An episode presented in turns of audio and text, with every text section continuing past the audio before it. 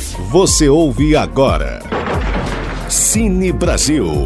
Que história é essa? A história do cinema brasileiro. Como? No seu rádio. As ruas de Recife são o palco para a narrativa de O Som ao Redor, primeiro longa-metragem de ficção do diretor Kleber Mendonça Filho, filme escolhido para esta edição do Cine Brasil.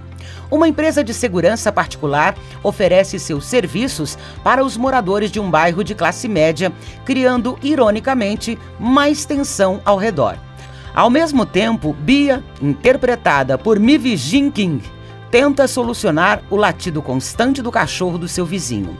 A tensão entre classes, tema pulsante no Brasil e ilustrado no filme, é o ponto crucial de O Som ao Redor.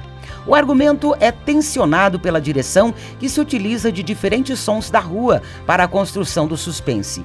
Além disso, muitas das características autorais de Kleber Mendonça, vencedor do prêmio do júri no Festival de Cannes pelo filme Bacurau, aparecem pela primeira vez, como seu uso particular do zoom e fotografia, utilizada para ressaltar as relações entre personagem e cenário, tema recorrente em seus filmes.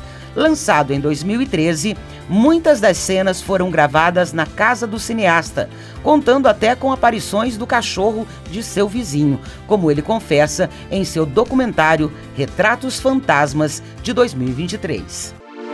Você ouviu Cine Brasil.